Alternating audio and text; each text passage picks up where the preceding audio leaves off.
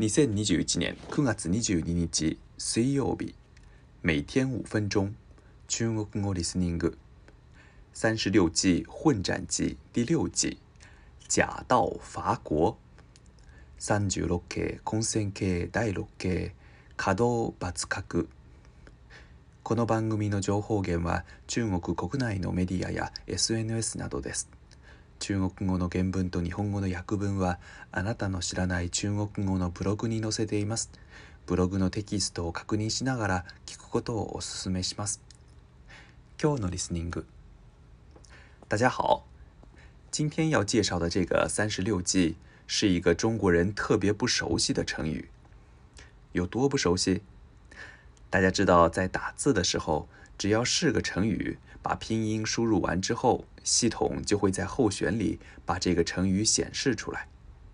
但是今天要介绍的这个“假道伐国”，在 Win 十自带的中文输入法里，竟然不会被显示出来，可见其有多么不知名。而且“假道伐国”这个计策的意思还比较难以理解，我来努力说明一下。首先。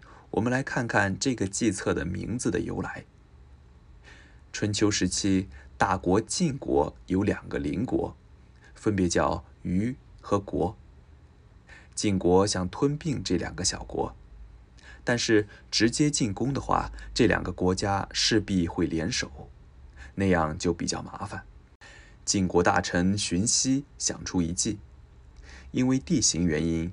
从晋国想去虢国，需要经过虞国，所以荀息建议晋国国王晋献公先安抚虞国，让他们不要联手，晋国好趁机借路经过虞国攻打虢国，等灭了虢国，回头顺路再灭虞国，也就轻松了。于是晋献公把自己的宝马和宝玉送给了虞公。愚公非常开心。之后，晋国故意在边境制造事端，找到了攻打虢国的借口。于是，晋国便对虞国说：“我们要攻打虢国，因为去虢国必须要经过贵国，所以麻烦借个路。”愚公的部下们纷纷劝阻说：“唇亡齿寒，虢国一旦被灭。”我国就会非常危险，不能借路给晋国。可收了晋献公重礼的愚公却说：“不和晋国这样的强国搞好关系，却要去和虢国这样的弱者结盟，你们不是傻吗？”就这样，愚公把路借给了虢国。晋国当然和大家想的一样，在灭掉虢国之后，在回城的时候。就顺带灭掉了虞国，晋献公的宝玉被毫无瑕疵的拿了回来，而宝马则养得比以前更壮了。晋国几乎什么代价都没付出，就成功的拿下了两个国家。从这个典故里可以看出，“假道伐国”这个计策的意思是：当有多个敌人的时候，假装和其中的一部分敌人结盟或和好。来解除后顾之忧，或阻止敌人结盟。之后，我国就可以先解决掉一部分敌人，然后再回过头来解除同盟，消灭剩余的敌人，也就是原本的盟军。这也是目前大多数人认为的“假道伐国”的意思。不过，这个计策的原点和暗语所说的内容却稍有差异。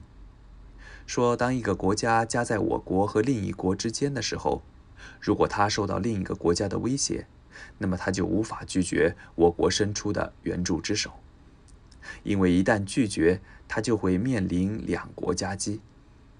我国应该抓住这个机会，假借援助之名出兵进入这个国家内部，轻松地拿下这个国家。战国时期，当小国居国。被邻国蜀国威逼的时候，另一个邻国秦国假装伸出援手，但是实际却趁机占领了居国，然后顺势击败蜀国。这个故事正是一个战例。不管“假道伐国”是哪个意思，连结盟都充满了陷阱，随时都会被盟友从背后捅一刀。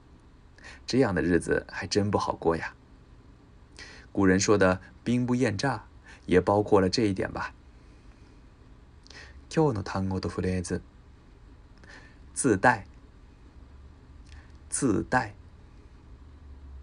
この本文では、もともとある、デフォルトのという意味です。パソコン、スマホなどのシステムにもともとあるソフトなどを言う場合にも使えます。他に持参するという意味もあります。例えば、運動できる室内履きを持参してくださいは、请自带室内運動鞋。请自带室内運動鞋ということができます。例文：苹果手机自带的相机不好用。拍出来画面太黑，是吗？那你下载一个好用的。苹果手机自带的相机不好用，拍出来画面太黑， 是吗？那你下载一个好用的。訳文 iPhone のデフォルトカメラは使いにくい。撮った写真が暗すぎる。そうか。じゃあ使いやすいのをダウンロードして。以上です。良い一日を。祝大家每天过得快乐，再见。